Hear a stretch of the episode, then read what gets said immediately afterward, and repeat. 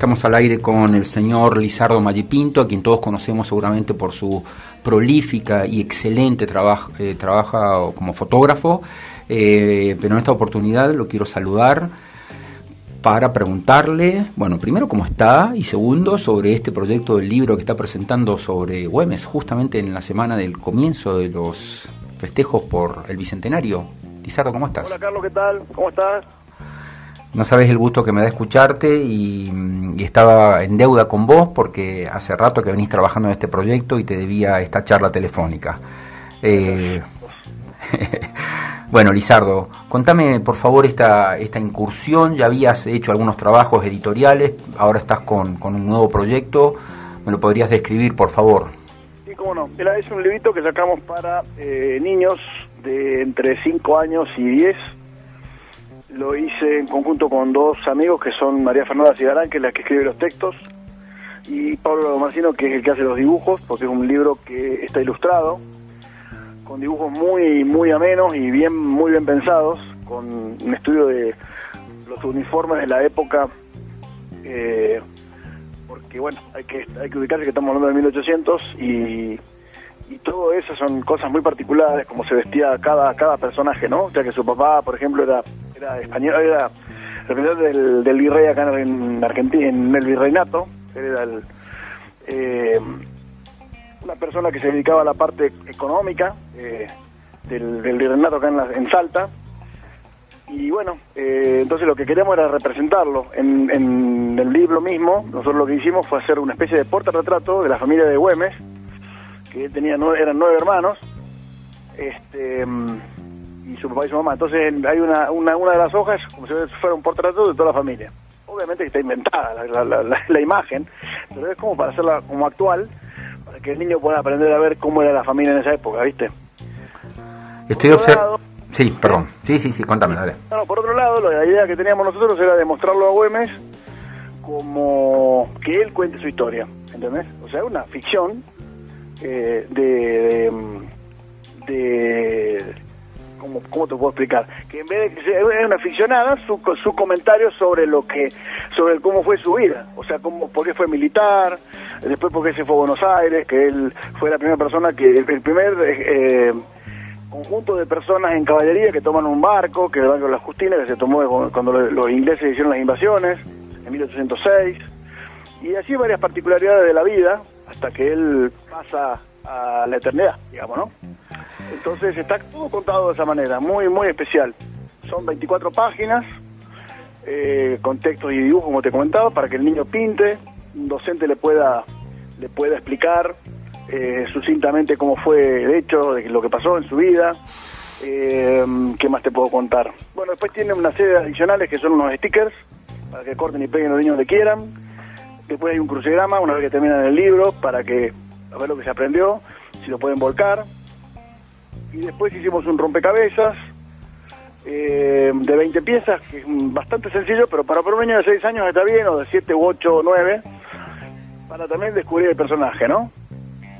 Eh, Así que bueno, eso es un poco todo. Está eh, con tapa a color y el interior es en blanco y negro para que lo puedan pintar con lápiz, con, con lo que quieran, con fibra, está hecho con una calidad de papel bastante particular, gruesa, se llama chambril de 120 gramos para que no, no lo se pueda romper, viste que el niño cuando agarra el lápiz puede perforar la, hoja y romperla, entonces en vez de 80 gramos o 90 gramos usamos un papel de 120 gramos que es grueso y tiene rugosidad para que pueda absorber bien la tinta o, el lápiz, viste.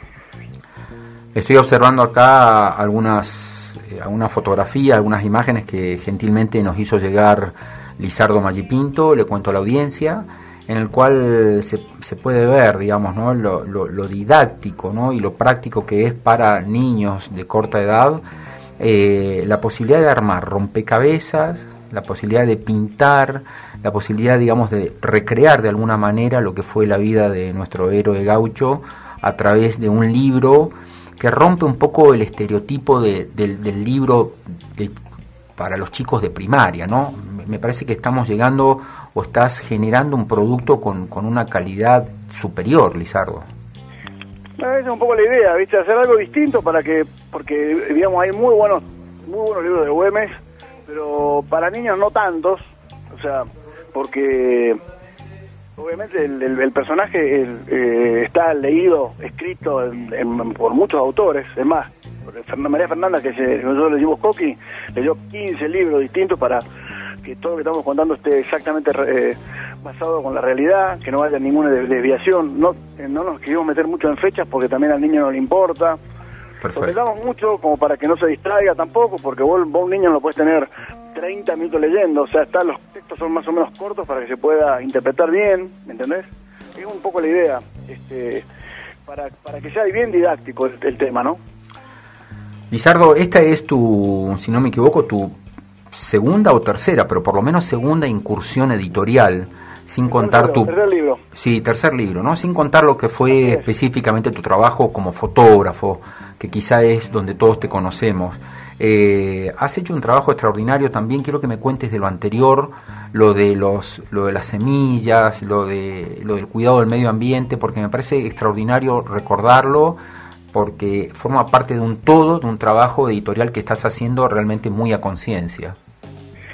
Bueno, eh, eh, me, gustó mucho incluir el tema de los niños porque creo que una... Eh, todo esto fue un disparador que tuve con una amiga que me encontré por la calle y me dijo que quería ver si podía hacer algo, alguien que tenga algo de idea, creatividad para que se pueda, mientras se pueda, pues vale redundancia, que el niño no esté tan distraído con el teléfono celular. Entonces me dice, ¿por qué no haces algo para pintar? Entonces me, me puse a pensar que podía hacer para pintar. Dije, pintar, pintar. Bueno, entonces llegamos un libro de dibujo para pintar como niño cuando yo compraba el Villiquen cuando era chico. O sea, tengo 58 años, entonces yo, todas las semanas comprábamos el Villiquen y el. Y el Villiquen era el libro en la revista, perdón, que tenía lo más didáctico posible, venía con lapicitos, venía con crucigrama, venía con sopa de letras, venía con un montón de cosas. Entonces, el primer libro que sacamos fue el de los niños de Yayaco, que se llama eh, La historia de un viaje sagrado, que contamos la historia de los niños de Yayaco para, para niños, eh, pensando en que puedan entender cómo, cómo era la historia en, aquella época, ¿no?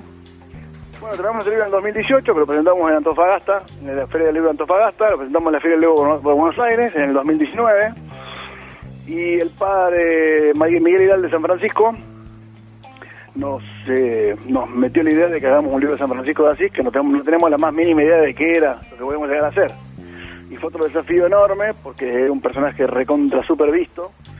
Y bueno, eh, hicimos un libro también de San Francisco de Asís, que lo, lo estamos, gracias a Dios, vendiendo dentro de todo bien, a pesar de la pandemia, en la escuela franciscana, ¿no? En el Tomasini, en unos colegios de otros, de otros lugares como Mar de Plata, Río Cuarto, ¿me entendés? bueno, Lizardo.